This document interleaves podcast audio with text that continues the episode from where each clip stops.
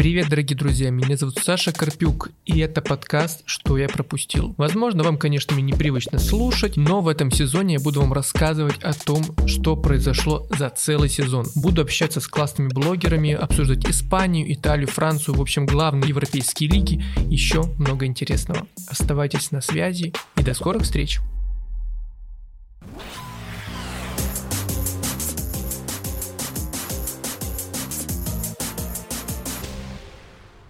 Ну что ж, дорогие друзья, мы проскакали с вами почти уже всю футбольную Европу, а сегодня мы говорим о Германии. Сегодня в гостях Илья Коваль, автор блога «Европейский паровоз». Илья, привет. Всем привет. А, Илья, расскажи, для начала у нас такая уже традиция. Люди вообще, в принципе, рассказывают о появлении своего блога на трибуне, с чего они начали, почему вообще его завели, и как долго ты его ведешь, и чем ты вообще, в принципе, ну, может быть, кроме футбола занимаешься. Конечно, я понимаю, что многие авторы трибуны уже настолько, знаешь, переплели свои судьбы с футболом и любым видом спорта, что кажется, что они были с ними всегда, но я думаю, что все-таки с чего-то там началось. Да, ну в моем случае тут такая история, что блог это фактически начало, даже предтеча моей журналистской карьеры, то есть сейчас я журналист, а блог я заводил, когда еще им не был, когда я там после учебы решал, что делать мне с моей жизнью. И вот я решил попробовать, ну-ка попробую, заведу блог на спорте, потому что ну, была такая возможность э, удивительная. И меня это, в общем-то, затянуло и так и привело э, в журналистику. Вот. Ну а блог, да, я завел еще в 2012 году, если мне не изменяет память. Вот. Потом в какой-то момент, когда я уже немножко вот э, ушел в профессиональную журналистику, но не спортивную, немножко его забрасывал в какие-то моменты, потом возвращался. И ну вот как-то в последнее время снова чуть его э, оживил. Знаешь, я с огромным удовольствием слежу за тем, как авторы вспоминают, в каком же я году завел блог на трибуне. То есть ты сейчас, знаешь, сделал такую паузу и пытался прям видно вспомнить, какой же это год был. А, ну, круто, это получается тоже 10 лет. А, ну, так монотонно, упорно и красиво пишешь о футболе. Это, конечно, какая-то такая удивительная история, потому что меня часто, если честно, блогеры спрашивают, что делать для того, чтобы, ну, условно, достичь какого-то успеха, да, вот начиная с трибуны, и я им говорю, вы главное не забрасывайте, монотонно что-то делайте, пишите, просите у нас помощи, у редакции помощи, как-то, в общем, активизируйтесь, и тогда я уверен, что какая-то точно отдача будет. То есть не бывает так, что ты пишешь, пишешь, пишешь, а, но при этом ничего не происходит. Поэтому спасибо тебе, что ты не забросил, короче говоря. Это здорово. А, и огромным удовольствием, я думаю, мы сегодня с тобой поговорим о Бундеслиге. Я перед сегодняшним нашим с тобой эфиром, конечно же, открыл какой-то там цитатник очередной и решил вспомнить про Гёте. А, и знаешь, там попалась такая цитата, которую сейчас зачитаю, и мы переступим уже непосредственно к футболу. А, что бы вы не смогли сделать или о чем бы вы не мечтали, приступайте. В дерзости есть гений и сила и волшебство. Приступайте немедленно. Вот у меня, знаешь, такое ощущение, что эта фраза, она такая иногда квинтэссенция вообще Бундеслиги как явление, особенно этого сезона, потому что, ну так, проспойлерим немножко, тот же Унион, там ряд других команд, ну, действительно показывают нам раз за разом, что футбол — это не только мешки с деньгами. Это действительно какая-то удивительная история боления, силы, мощи, напористости, если можно так сказать, и дерзости в лучшем смысле этого слова. Вот, поэтому давай приступим и начнем с такого более близкого нам географически среза. А, сразу три уже экс-тренера клубов РПЛ сейчас находится в Германии. А, то есть э, получается так, что ТДСК Шварц и Фарки, вот последний из этой когорты, собственно, теперь в Германии. Как тебе кажется, что будет, во-первых, э, с Гладбахской Боруссией, и как ты вообще в принципе оцениваешь вот этот процесс? Да, ну, начнем как раз с Фарки. Конечно, его сложно назвать тренером РПЛ, да, человек, который не провел ни одного официального матча с Краснодаром, но, конечно, мы понимаем, что ну, это просто такое стечение обстоятельств. А, на мой взгляд, э, конечно, очень интересно будет смотреть за Мюнхен-Гладбахом э, в этом сезоне, потому что, ну, несомненно, это клуб с амбициями, это клуб с финансами, в том числе с возможностями. Вот ты уже упомянул там Унион, э, Фрайбург и так далее, да, некоторые такие более мелкие по своим возможностям команды, но которые прыгнули сильно выше своей головы, но при этом есть такие крупные имена, которые, ну, в том числе вот Боруссия Мюнхен-Гладбах, которые располагают, в общем-то, ресурсами, но при этом оказались где-то не на своем месте. И поэтому, конечно, для Фарки это будет э, интересный вызов. Я думаю, что философски он очень подходит хорошо этому клубу, то есть вот по его философии игры, то, чего ожидают от Боруссии Мюнхен-Гладбах, в общем-то, это все сходится, и кажется, что пазл должен сойтись. Но, опять же, сложно оценивать. Вот мы, например, не знаем, каким был бы Краснодар в Арке, да, и если бы мы хотя бы увидели очертания, то мы могли бы сказать, о, да, он действительно в форме сейчас, допустим, или наоборот, э, он не очень сейчас, да, что-то вот не складывается у него на новых местах.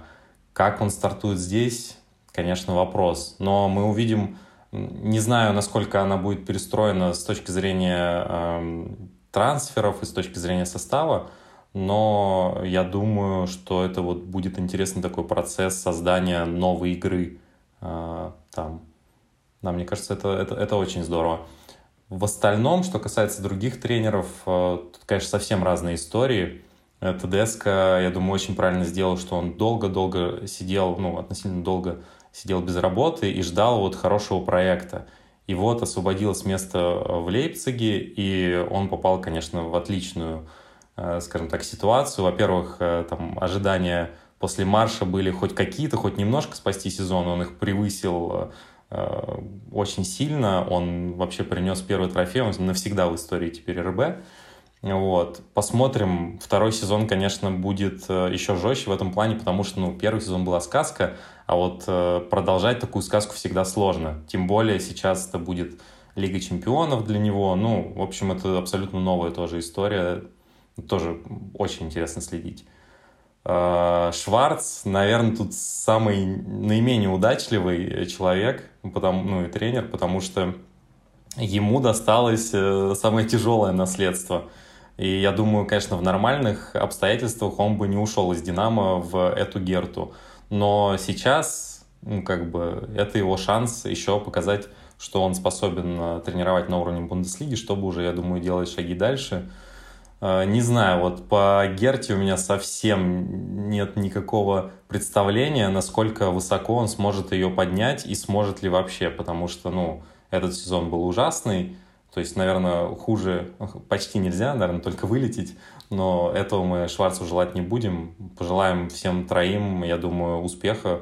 В принципе, предпосылки есть, особенно у Фарки и у Тедеско, э, продолжить какую-то поступь такую хорошую есть но и Шварцу тоже. Скажи, а как тебе кажется, ну, то есть верно ли я понимаю, что по твоему мнению, в принципе, скорее всего, собственно, есть как бы две команды, которые, ну, вряд ли прям упадут очень низко, да, а, то есть у Фарки и у ТДСК, скорее всего, все будет нормально, и то есть тебе кажется, что даже несмотря на какую-то нагрузку, ну, по разным причинам, все-таки это будут, ну, короче говоря, они не потеряют позиции и не настолько упадут, как, как это вообще в принципе возможно произойти при нынешнем сценарии? Да, мне кажется, во-первых, Мюнхен-Гладбах уже где-то на дне, ну, если, конечно, мы видели в последние сезоны вылеты абсолютно там традиционных клубов, да, как Германия их называет, там, ну, которые уже, правда, успели вернуться, некоторые из них, типа Шальки, но э, все-таки, все-таки, мне кажется, у, у Мюнхен-Гладбаха это было скорее дно. Вот по их э, составу, по их ресурсам, вот они уже где-то там на 10-11 месте, ну, ниже просто не, неприлично падать. Да и Фарки, я думаю, что все-таки ну, действительно интересный тренер, который может поставить э, классную игру, и поэтому я жду от них подъема в таблице однозначно. Э, с Лейпцигом тоже они в итоге финишировали, в общем-то, не на своем месте, да, э, ну, за счет провального начала сезона.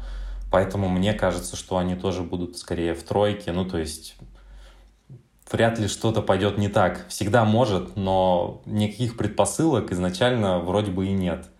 Ну да, а со Шварцем посмотрим. Всегда же очень хочется поставить на того, на кого никто не ожидает, но я искренне вот прям не то что ставлю, а не удивлюсь и хочу не удивиться в конце сезона увидеть, что Герта как знаешь, в те самые, там, конец 90-х, начало нулевых, вот в то, в то время примерно плюс-минус, как Герта снова станет той Гертой, которую мы и помним. Потому что вот эта история с возвращением, как ты уже упомянул, э, и провалом на, на борт больших клубов, это такой всегда повод для ностальгии, потому что тот же Шальки, Герта, вот это те все клубы, которые мы вспоминали, и ну, там Вердер тот же, то есть, который, к сожалению, в этом году как бы, тоже там своя история, но, в общем, я к тому, что очень хочется, чтобы Шварц продолжил эту линию и показал, что действительно это произойдет. Давай перейдем тогда от одной Боруссии к другой. Все-таки у Дортмунда проблемы, э, мне кажется, посерьезней, потому что, ну, во-первых, Холланд, это понятно, а, ну и там, в принципе, мне почему-то, ну, увольнение тренера. И мне, в принципе, кажется, что у них этот сезон будет тоже одним из самых сложных, и прошедший сезон тоже был такой какой-то неоднозначный. Что думаешь по этому поводу? Ну, я чуть-чуть еще вставлю про Герту. Конечно, будет интересно, если два берлинских клуба попадут в Еврокубки. Это было бы, конечно, очень сильно. Такого уже давно э, не было.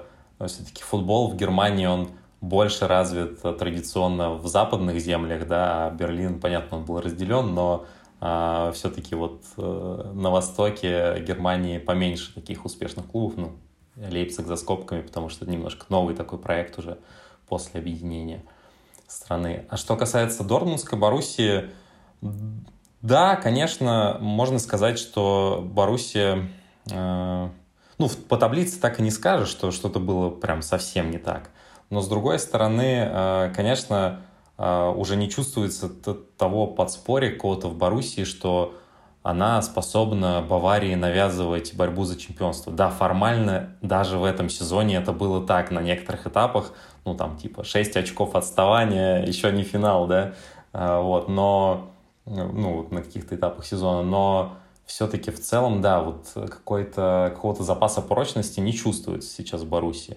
При этом я не думаю, что этот сезон будет каким-то сильно проблемным тоже для нее, потому что ну вот та трансферная кампания, которая проводится, понятно, Холланд, потеря была бы для любого клуба абсолютно, это ну, монстр просто футбольный, новое поколение, но с другой стороны, э, очень хорошо закупаются Адеми, сейчас вот Алера, я так понимаю, уже вот-вот подпишут, то есть, э, конечно, Алер э, тоже такой вопрос, как он заиграет, потому что у человека э, прежде всего получалось в Эрдивизии, а вот ну, в Бундеслиге там был вроде неплохой сезон с Франкфуртом, но в целом, как бы к 28 годам, ну, так он, ну, с другой стороны, некоторые форварды и созревают поздно, да, тот же Бензима тоже не всю карьеру был тем, каким мы его сейчас видим, какими глазами мы его увидели в этом сезоне. Поэтому, ну, это, это не единственные трансферы, да, то есть там они всю защиту, проблемное же место, одно из проблемных мест было в этом сезоне оборона, и они сейчас фактически ее полностью обновили, то есть Шлоттербек и Зюля, скорее всего, будет основная пара, ну, потому что, ну, глупо подписывать двух таких игроков и не ставить их в основу. Вот, поэтому мне кажется, как раз будет интересный очень сезон, и скорее ну, такой интересный со знаком плюс, а не с тем, что не провалится ли они. И мне, конечно, будет скорее интересно, а, смогут ли они вот теперь с обновленной атакой, с обновленной обороной полностью а, все-таки немножко создать проблему. Ну, Баварии не знаю, наверное, еще поговорим о Баварии попозже, а, но, по крайней мере, свое второе место привычное удержать. Это, знаешь, такой в конце был, мне кажется, легкий укол в сторону Баруси, свое привычное второе место. Ну, понятно, да, как раз мы до этого дойдем, что есть Бавария, но тотально, к сожалению, вот пока что даже несмотря на все довольно грамотные, как мне кажется, шаги руководства Боруссии Дортмундской, но все-таки все равно пока что им не удается прямо закрепиться настолько крепко, что мы даже не сомневались и не обсуждали это сейчас. Еще хотел тебя спросить по поводу Холланда. Знаешь, мне вот такие истории иногда смущают, потому что, как мне кажется, в каждом клубе в какой-то момент происходит такая э, мифичная, что ли, зависимость от э, какого-нибудь форварда, скорее всего, форварда полубога, которого воспринимают как константу успеха. То есть, если он есть в составе, то все будет хорошо.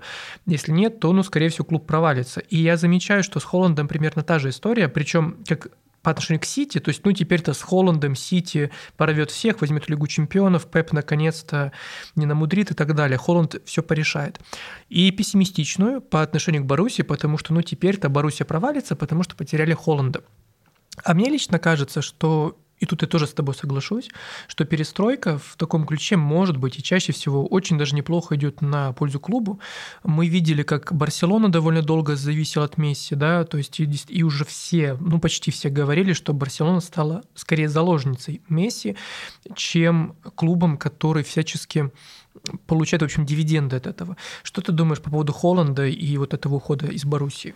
Мне кажется, у Боруссии такой, ну, холодозависимости не образовалось, потому что он все-таки не так долго играл. То есть, опять же, я повторюсь, конечно, когда в твоей команде играет такой монстр, как Холланд, ну, который на ближайшие 10 лет, наверное, будет э, там одним из главных форвардов мира, то, ну, как не хочешь, но он будет забивать большую часть голов э, за клуб, соответственно, статистически кажется, что убери его, и где вы окажетесь.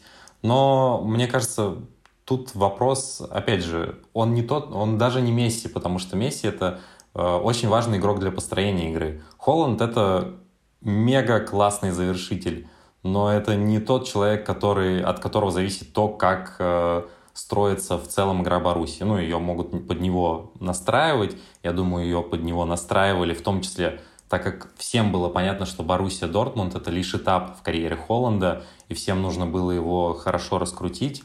А, и это для него было здорово, для Боруссии здорово заработать. Ну, в общем, это такой вин-вин, но это не была история про, типа, вот сейчас он станет легендой Дортмунда, там, как Ройс, да, и останется тут навсегда. Конечно, нет, всем понимали это.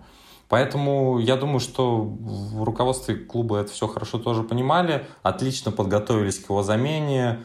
А, ну, АДМИ, я думаю, вполне может выстрелить. Э, это абсолютно другой форвард, абсолютно другого плана но и, собственно, перестройка. Мне, мне интереснее даже то, что э, Терзича позвали перестраивать, то есть э, неожиданно довольно, что его вернули, да, в свое время там э, он порулил немножко, вроде довольно успешно, но все равно Розе пришел, и вот теперь снова второй шанс для Терзича. Вот это вот будет самое такое интригующее, я думаю, в этом плане, насколько он справится с э, вот этой перестройкой команды.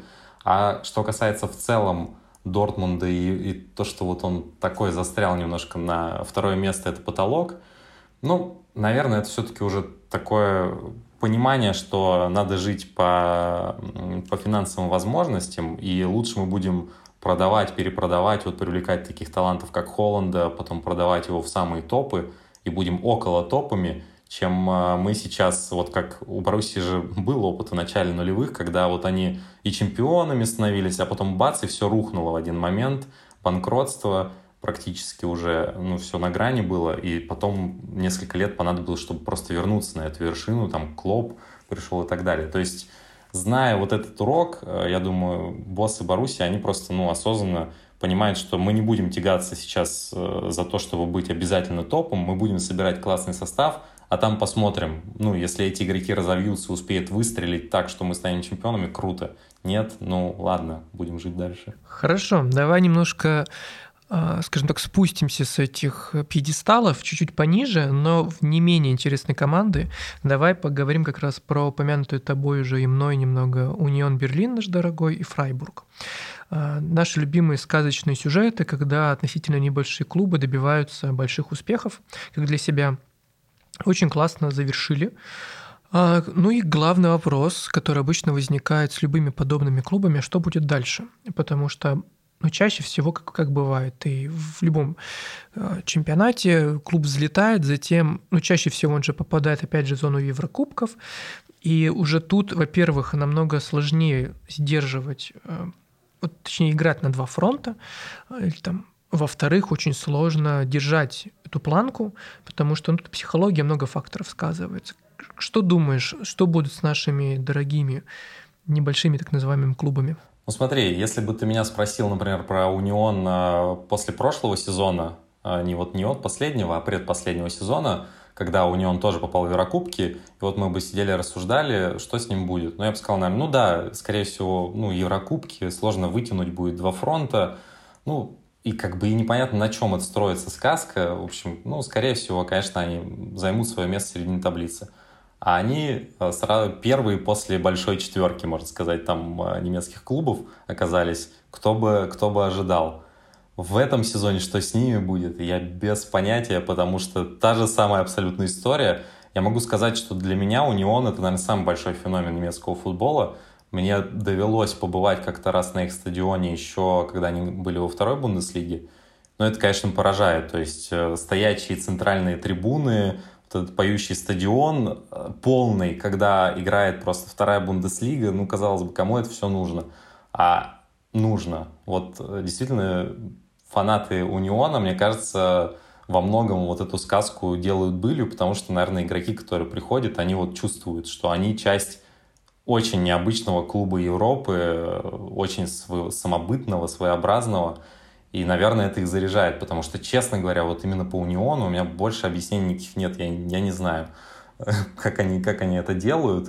Причем уже второй сезон подряд. Это, ну, и причем поступательное движение. У них уходят лидеры, они просто как будто этого ничего не происходит, все только хорошо. Ну вот классно. Это классная история, да. Фрайбург немножко про другое, это про стабильность, про то, как э, вот основательно, это на, на самом деле тоже очень немецкая история, как основательно строить дом, свой фундамент, все закладываешь, никуда не дергаешься, и это дает результат. И это действительно дает результат, э, стабильность с тренером, э, стабильность там с подтягиванием постепенно игроков из академии, и это получается. Да, и что с ними будет? Ну, я думаю, тоже будет на самом деле все хорошо э, в целом Конкретно будут ли они опять в Еврокубках в следующем сезоне, это, конечно, большой вопрос, но там мы видим, да, уже историю, что Гинтер, которого там могли, в принципе, забирать и топ, или около топа немецкого футбола, он выбирает э, Фрайбург, там, который ему не э, для него отчасти родной, да, и, то есть, как бы развитие, я думаю, будет. Единственная проблема в том, что, конечно, наверху э, таблицы очень э, тесно, и мы, да, уже проговорили там про Мюнхен-Гладбах, который туда будет рваться. Еще много-много кто будет туда пытаться попасть. Там Вольсбурги всякие, э, ну и, может быть, и новички тоже, Айнтрахты. Ну, то есть э, перечисляешь эти команды, ты думаешь, и кто из них будет в шестерке а, там, или в семерке, а кто нет. Ну, то есть это очень сложно сказать. Это, это же определяется буквально там пару очков там, пару очков здесь, и все. И вот ты уже не в Еврокубках. Я бы знаешь, мы пока еще не, не проговорили э, про одну команду. Мне кажется, вот в этом блоке, скажем так, обязательно стоит упомянуть Кёльн, потому что это точно такая же маленькая команда, которая попала в Еврокубки. И, и это просто, мне кажется, полная заслуга Баумгарта, который просто принял себе команду зомби, которая чуть ли не вылетела из Бундеслиги в прошлом году. Привет, Гиздель. Вот, передаем привет Маркусу. Вот, и сделал какое-то чудо из и команды, которая лишь бы отбиться и как-то не пропустить там и скучная игра в атаке. В общем, в прошлом, в позапрошлом, получается, ну, сезоне их очень сильно критиковали за это то в этом, ну, это была совсем другая команда. Опять похвалюсь, что мне удалось побывать на матче одном из Кёльна домашних э, против Боруссии Дортмунд. Ну и, честно, никакого ощущения, что я смотрю матч андердога против э, одного из лидеров немецкого футбола, не было. То есть вот этот вот э, э, мужчина в своей кепе, который бегает по бровке, мне кажется, он так заряжает своих игроков и так все выстраивает эту игру, что ну, это, это реально чудо. Ну и тут еще упомяну Модеста, потому что это прям такой, верните мне мой 2017, правда, в данном случае, потому что вот пять лет назад Модест э, просто рвал и металл и вывел Кёльн в Еврокубки, и вот сейчас, пять лет спустя, э, просто как будто возраста никакого нет, ничего не изменилось, снова рвал и металл и вывел Кёльн в Еврокубки. Это удивительная история. У него прям место силы в Кёльне. Слушай, тебя, конечно, слушаешь, и а, прям еще больше хочется такого ощутить немецкого, что ли, романтизма, да, классического, почитать того же Гёте и так далее. А скажи, вот, кстати, на матче Униона, ты не помнишь, какой то был, во-первых, матч, на котором ты был, и выиграла ли команда в, то, в тот раз? А, насколько я помню, тогда была ничья. Угу. Честно, уже не помню, кто соперник был. Какой-то довольно интересный, по-моему, все-таки был соперник тоже из, из из каких-то клубов, которые бывали в Бундеслиге, заходили, не помню уже, это вот уже лет пять назад, наверное, было, короче, довольно, довольно давно. Мне просто было интересно, как реагируют хоть на какое-то голевое действие, знаешь, на стадионе Униона, то есть как бы как, как это вообще, ты стоишь, как ты говоришь, на этой центральной трибуне, да, все стоят, и, например, когда команда забивает гол, то что происходит в этот момент? То есть как бы не, не чувствуешь ли ты, что ты сейчас отправишься в какую-то футбольную стратосферу и, не знаю, э, тебя подбросит какой-то знаешь, когда пиво это разливают, у тебя как пена взмывает вверх. Потому что, мне кажется, это вообще какие-то незабываемые впечатления. И то же самое, мне кажется, у Кёльна, да и любых, мне кажется, вот этих вот клубов, в которых есть этот дух, тот самый, о котором мы часто говорим, это присутствует. А, ну что, я тогда не то, что тебе завидую, я рад, что ты побывал на этих матчах, и ты теперь можешь об этом вспомнить и еще раз с нами поделиться. А следующий клуб тоже, в принципе, наверное, можно уже все-таки еще условно отнести к таким сказкам, но сказки, которые продолжаются сезона в сезон, это вообще круто. Это, конечно же, Айнтрахт, который в этом сезоне, ну, просто, давайте по-честному, мало того, что они еще раз показали, как можно болеть. Это первая, да, классика. Перформансы болельщиков — это отдельная история. Сегодня мы не сможем об этом поговорить, потому что вообще, мне кажется, это тема отдельного выпуска. А Лига Европы, понятное дело, и вообще, в принципе, выступление. Даже несмотря на то, что в Бундеслиге, мягко говоря, все было, ну, соу-соу, но при этом Лигу Европы прошли буквально катком почти по всем. Ну, про Барселону я вообще молчу. Это был, мне кажется, один вообще из лучших матчей, который видел по сюжету так точно. Давай немножко о них скажем, и что, что думаешь, в общем? Ну да, я согласен, что сезон получился скорее даже противоречивый, потому что для меня Франкфурт э, это как раз один из тех клубов, которые скорее с возможностями, но которые не дореализовали свой потенциал именно в Бундеслиге, да, то есть, конечно, мы, с одной стороны, можно сказать, Лигу Европы выиграли, это, ну, это все, это тоже навсегда золотыми буквами в истории, а с другой стороны, ну, место в Бундеслиге, оно не соответствует их ресурсам, вот. Но, опять же, когда ты берешь Лигу Европы, и они же, получается, попадают в Лигу Чемпионов через это, да, вот, то есть, ну, как бы окей, можно в Бундеслиге оказаться и в середине таблицы. Вот. Как, э, чего от них ждать в следующем сезоне, тоже сложно сказать. Опять же, по причине толкучки за места э, в верхней части таблицы в Бундеслиге, потому что может стать каждый там где-то в Еврокубках, а может оказаться и где-то в середине, как и этот сезон показал. А, но вот фактор Лиги Чемпионов, это будет интересно пронаблюдать, потому что тут двоякая может быть роль с одной стороны, игроки, попавшие на такой уровень, они могут просто быть воодушевлены и еще круче играть в целом вообще по сезону, э, почувствовав, вот, услышав эти звуки гимна Лиги Чемпионов, и потом рвать и метать, чтобы снова попасть э, в этот турнир. Вот. С другой стороны, это может быть наоборот э, такое немножко истощение эмоций, потому что одно дело, вот у тебя есть эти шесть главнейших матчей, особенно там в первой части сезона, которые ты должен прям провести отлично, а с другой стороны, ну, есть Бундеслига, которая, ну, она еще будет и весной там, в общем, типа, как-нибудь разберемся. То есть вот сложно сказать тоже, прогнозировать, что будет с Айнтрахтом, но, конечно, для них это большой праздник будет. А, в следующем году, ну, в следующем сезоне, точнее, уже в этом году. Ну да, не хочется, конечно, чтобы сказка заканчивалась, хотя я поддерживаю этот твой тезис о эмоциональном истощении, потому что очень долго ехать на этом довольно сложно. Не зря, мне кажется, этот сезон показал вот на примере матча Сити Реала, и не только, в принципе, вообще, в принципе, Реала этого сезона, у многих была мысль о том, что Реал побеждает отчасти благодаря, ну, как многие говорят, этой психологической, что ли, поддержке истории клуба, когда тебя уже, это, знаешь, типа как у студентов, там три года ты работаешь на зачетку, потом она тебе, за тебя работает. То же самое, когда ты клуб с историей, причем такой богато европейской, скажем так, истории, а не только испанской, то ты можешь, э, ну, уверенно себя чувствовать э, в таких довольно сложных обстоятельствах, и ты понимаешь, что, ну, слушайте, я вот такой клуб, а у Айнтрахта. Вот эта неопытность, она отчасти и обольщает, и, мне кажется, отчасти и проблема для самого клуба. Но я все-таки верю и надеюсь в то, что в Лиге чемпионов мы, возможно, ну, увидим хотя бы несколько классных перформансов от них. И кто знает, возможно, история с тем, что они осознанно, ну не то, что слили, конечно, не будем так говорить Бундеслигу, а все-таки вот поставили себе цель очень прагматично, что, ребят, мы во что бы это ни стало в Лиге Европы должны рвать и метать, а Бундеслига, ну, окей, давайте в этом сезоне, скажем так, немножко забудем об этом. И в итоге у них все получилось, а в следующем сезоне, кто знает, представь, если они... Ну, это, конечно, очень странная фантазия, но, допустим, дойдут там до финала или даже выиграют лигу, а в Бундеслиге вообще там, ну, там, ну, не зона вылета, конечно, ну, вообще скажут, давайте не будем. Хотя мне кажется, дело не только в этом, но кто знает, возможно, этот странный прагматизм дойдет и до этого.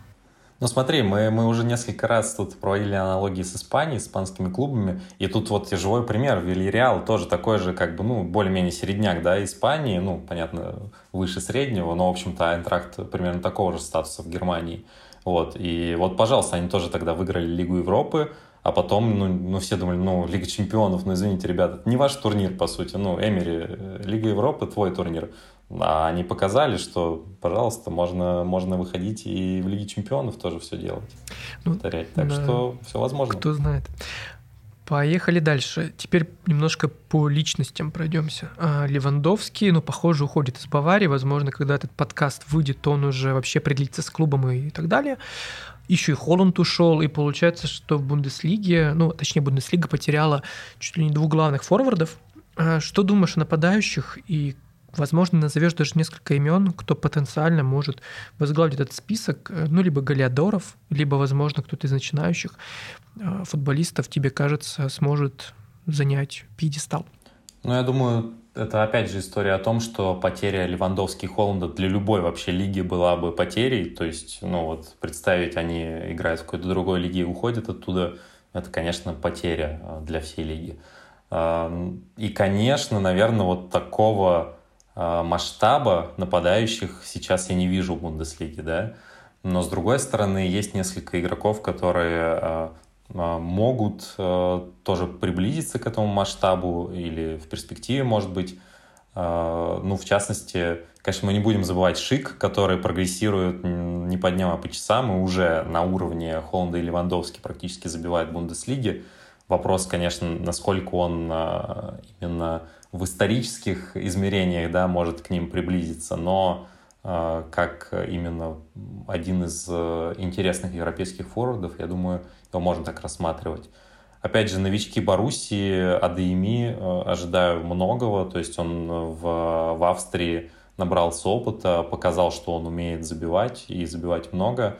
Э, Баруси отличная команда для того, чтобы реализовать его потенциал. Мне кажется, это может быть новое открытие, и потом, глядишь, и поедет он через пару сезонов тоже в какую-нибудь Англию покорять. Вполне реально. Ну и не будем забывать, конечно, Мане, который пришел. Понятно, мы его, может быть, все еще не воспринимаем как такого стопроцентного центр-форварда, он им, в общем-то, и не является на сто процентов, но все-таки это игрок экстра-класса, вот, наверное, такая самая главная звезда атакующая. Но и в других командах, на самом деле, много где есть интересные форварды, и Бундеслига традиционно очень забивной чемпионат, и таким останется, я уверен в этом.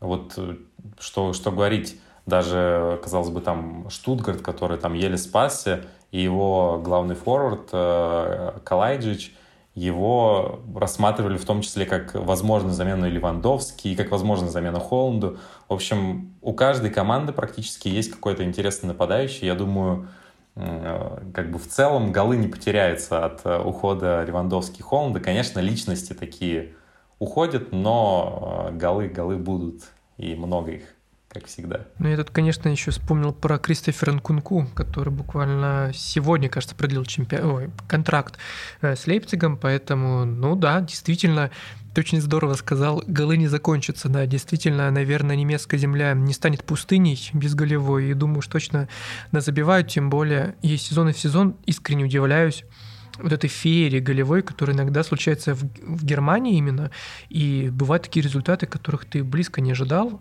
и матчи действительно редко, в принципе, заканчиваются какими-то нулевыми э, и нулями на табло.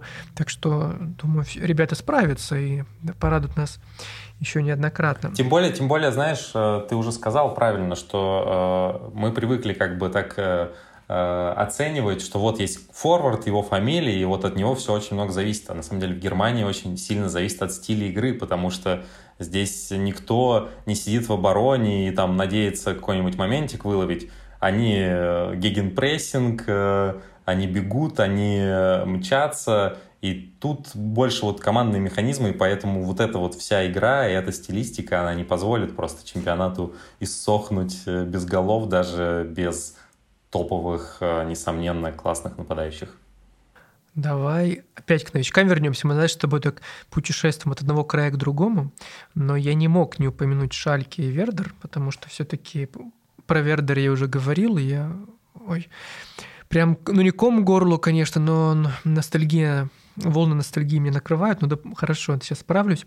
Давай попробуем подумать, э, что будет с Вердером. С Шальки, мне кажется, пример Шальки довольно грустный и печальный, потому что команда с таким огромным потенциалом, возможностями и так далее довольно сильно не побоюсь этого слова, грохнулась, э, и теперь наконец-то возвращается, и было бы странно, если бы она не вернулась, но это значило бы, что руководство настолько не знает, что делать, что просто, ну и тренеры вообще все, что просто диву даешься, а вот Вердер тоже мне хотелось бы, чтобы ты упомянул и сказал, что думаешь о них. Ну, сложно судить, но с новичками всегда сложно, потому что в предыдущем сезоне мы всегда их видим на фоне совсем другом, да, где они там э, всех обыгрывают, а все-таки уровень в Бундеслиге в первый э, немножко да, иной. Понятно, что имена, по именам они абсолютно хорошо вписываются в компанию, а, но опять вот я, когда смотрю на таблицу турнирную, я думаю, кого они будут опережать, да? Ну, то есть, понятно, есть там аутсайдеры, с которыми можно бороться, и то даже там такие имена типа Штутгарта, да, тоже не, не последний там клуб в немецком футболе. А, и вот, вот настолько непредсказуемо, насколько предсказуемо в Германии, что Бавария возьмет чемпионство, настолько непредсказуемо, э, кто займет остальные, э, соответственно, там 17 э, мест. Вот это, вот это я могу сказать точно. То есть Вердер, Шальки, они могут оказаться теоретически спокойно и в Еврокубках на месте какого-нибудь Униона или Фрайбурга в этом сезоне, да? А могут и вернуться во вторую Бундеслигу снова. То есть абсолютно, абсолютно сложно строить прогнозы. Ну, я буду ждать тогда. И надеюсь, мы с тобой в следующем году запишемся, ну, например, и такие, ну что, там условно Шальки то ого-го или Вердер то ого-го. Ну или в очередной раз просто удивимся, что Германия снова преподнесла нам сюрприз, и мы уж точно такой сценарий не могли предположить примерно год назад. Немножко выйдем за пределы Германии – ну что, в итоге-то немецкие клубы будут наконец-то очень сильно, скажем так, лидировать э, в европейских кубках. Я помню про Айнтрахт, я не забыл. Я помню об аварии, которую несколько лет назад, скажем так, гремела на всю. Но все-таки последние сезоны показывают, что, во-первых, э, Испания и Англия пока что как-то с отрывом э, опережают всех. Италия где-то рядом, и Бундеслига тоже. Что думаешь про грядущий сезон? И есть ли предпосылки для того, чтобы та же Бавария, возможно, Боруссия, ну кто бы то ни было, поборолся серьезно с командами из других клубов. Короче, возьмет ли Лигу чемпионов кто-нибудь еще, кроме вот этих двух стран, которые лидируют в последнее время? Мне кажется, Бавария почти в любом сезоне, ну там за последние лет 10, наверное, уже можно сказать, что она претендент на полуфинал Лиги Чемпионов. Это прям определенно. А, проходит ли она в полуфинал Лиги Чемпионов или нет, всегда сложно прогнозировать, потому что ну, это настолько там уже такой высокий уровень и решает все а, какая-нибудь одна ошибка, один момент и так далее. Поэтому, несомненно, Баварию мы можем спокойно ждать и в финале, и в полуфинале, и победителем Лиги Чемпионов – ну, опять же, я думаю, еще поговорим и про то, что строит Нагельсман там. То есть это очень интересная, конечно, история, и как они будут перестраиваться после Левандовски ухода. Э, но в остальном, честно говоря, ну, про Айнтрахт мы уже скорее в порядке шутки, хотя после Вильяреала уже не шутят так, э, вот, но все же это скорее будет ну, просто что-то невероятное, да, там можно сказать, что и вообще любая другая команда, которая стартует в Лиге Чемпионов, может дойти до полуфинала, это будет равносильно тому же. А, а про другие клубы, честно говоря, вот не, не чувствуется, опять же, той силы. Боруссия скорее будет перестраиваться, ну и строиться. Может быть, после этого сезона она созреет до того, чтобы попробовать замахнуться снова на какие-то решающие стадии Лиги Чемпионов. А, Лейпциг тоже, конечно, ну, может быть, а, может быть, Нкунку окажется настолько а, мощным игроком, который продолжит прогрессировать в том же темпе. И если он а, если он продолжит прогрессировать в том же темпе и станет европейским уже топом, да, там не только немецким, то, может быть, он затащит, да, там, ну, в общем-то, большие игроки в Лиге Чемпионов часто решают. Но вот прямо сейчас, перед стартом, да, сезона, например, не, не видится, что Боруссия или Лейпциг, да, там, вот кто-то, кроме Баварии, способен а, зайти так далеко в Лиге Чемпионов из немецких клубов.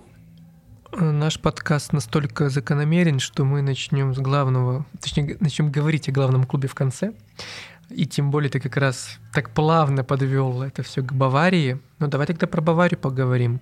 Левандовский ушел, и мне кажется, что это тоже вписывается в сюжет, описанный нами ранее про Холланда, про Месси. Ну не прям прямолинейно, но в целом клуб потерял гиперзабивного форварда, но это не всегда минус. И ты уже вскользь упомянул, что Нагельсман, скорее всего, конечно же, будет перестраивать игру. И у меня такое почему-то ощущение, что лично для Нагельсмана уход Левандовски даже на руку по одной простой причине, потому что когда в команде такой сильный лидер в атаке, который по возрасту, по опыту даже очень близок к тебе, то, конечно, иногда довольно сложно все-таки продемонстрировать какой-то тренерский авторитет, хотя уверен, Нагельсман может это сделать, но Левандовский просто как лидер раздевалки, просто как э, как Левандовский, он не всегда может так или иначе реагировать настолько тонко и сильно на какие-то пожелания, скажем так, Нагельсмана. И вот мне кажется, что этот сезон будет очень показательным и еще раз продемонстрирует, что Нагельсман такой традиционный э, может строить игру прекрасно тогда, когда в его составе не обязательно есть такой гиперзабивной игрок, как, собственно, было в Лейпциге, потому что Лейпциг я бы не сказал, что был прям какой-то я один всегда ярко выраженный забивной игрок. Это была все-таки именно командная история. И и я с огромным интересом, если честно, жду именно вот эту Баварию, в которой наконец-то не будет новостей о том, что Левандовский положил там очередной покер, а будет что-то другое, возможно, даже диаметрально другое, и, возможно, Нагельсман как раз покажет нам очередной раз свое тактическое умение, что ли, строить игру. Да, ну могут быть новости, что Мане э, положил очередной покер. Но э, в целом я согласен. Э, этот сезон скорее был даже, может быть, сложный для Баварии, я бы сказал, он... Э, ну, то есть чемпионство в Германии уже не считается, ну, фактически для Баварии, потому что э, кто не выиграл чемпионство э, Германии с Баварией? Ну, вот это, это неудачники сразу. Вот, Нагельсман просто не попал в ряд неудачников. А, уже хорошо. Но с другой стороны, конечно, Кубок Германии, где не получилось, Лига чемпионов, где такой вылет от Вильяреала болезненный.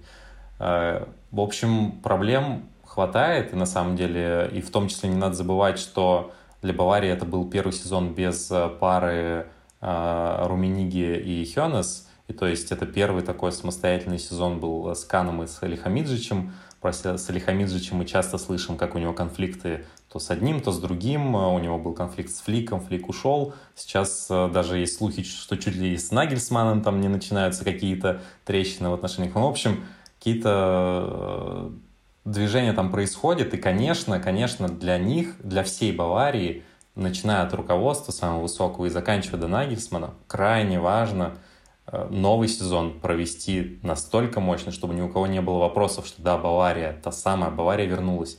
Они могут вылететь в полуфинале Лиги Чемпионов, и это не будет критично, если это будет какой-то эпичный матч с Реалом или там с Манчестер Сити и так далее. Но если это будет опять какой-то там неожиданный вылет, то, конечно, появится очень много вопросов и полетит очень много шишек, а может быть и голов. Да, я имею в виду сейчас не футбольные голы, э, а головы, которыми думают Салихамиджич, Кан, э, Нагельсман и так далее. То есть, конечно, сейчас ожидания велики. Э, очень интересно, я согласен, что Интересно будет посмотреть на Баварию без Левандовски, тем более с Нагельсманом, для которого Мане, наверное, а, более интересный форвард именно для его а, видения игры. И, в общем-то, это действительно либо мы увидим рождение новой мощнейшей машины, которую создаст Нагельсман, либо мы увидим какой-то жуткий раздрай, э, скандалы, увольнения и так далее. То есть я не думаю, что будет спокойно в этом сезоне в Баварии. Вряд ли это будет... Ну вот они взяли очередное чемпионство, взяли очередной кубок, ну и там докуда-то дошли в Лиге чемпионов. Это будет либо мощно, либо у всех будет очень много вопросов, и кто-то наверняка уйдет или, или, ну, по крайней мере, будет что-то на грани такое. Мне кажется, стоит последить прям внимательно за Баварией. Такой Голливуд нам обещает в этом сезоне. Ну да, если честно, очень хочется ее возвращения, вот потому что вот в ушедшем сезоне мне в какой-то момент сложилось такое впечатление, что будто бы в мире есть только там 3-4 футбольных клуба.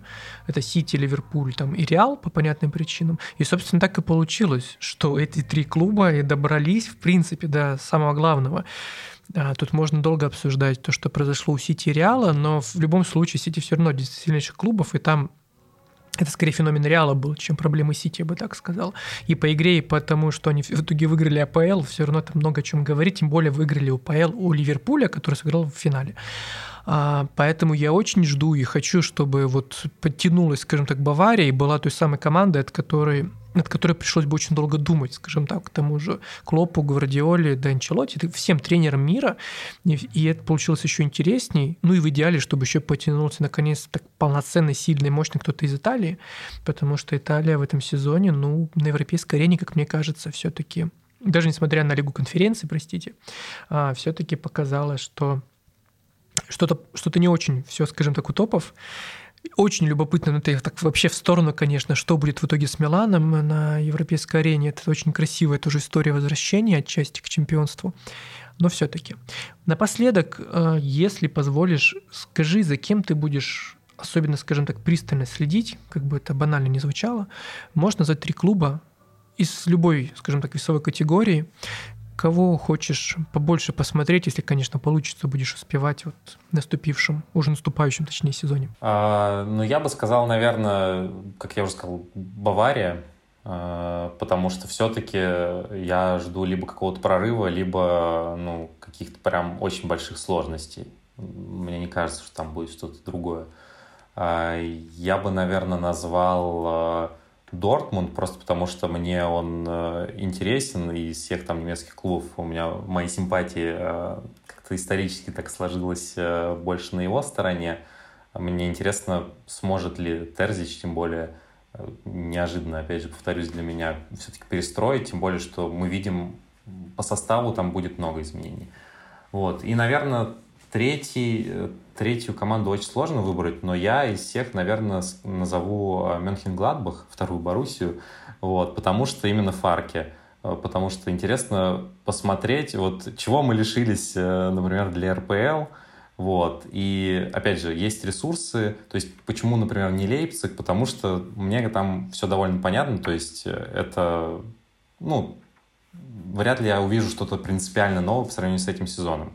А э, в Мюнхен-Гладбахе будет, будет что-то новое, будет перестройка, все есть, все карты на руках у Фарки, и посмотрим, насколько он сумеет это все реализовать. Ну что ж, две Боруссии, одна Бавария, еще почти тонна, мне кажется, прекрасных немецких команд ждет нас э, в новом сезоне. Очень много интересных сюжетов. И мы сегодня с Ильей это обсудили. Так что я вам очень рекомендую, если вы в общем, вскользь это прослушали, переслушайте еще раз. Еще подпишитесь на блог Ильи, который называется «Европейский паровоз». Не зря все-таки человек уже 10 лет на трибуне и вообще классно его ведет.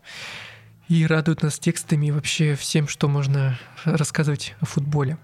Илья, спасибо тебе большое.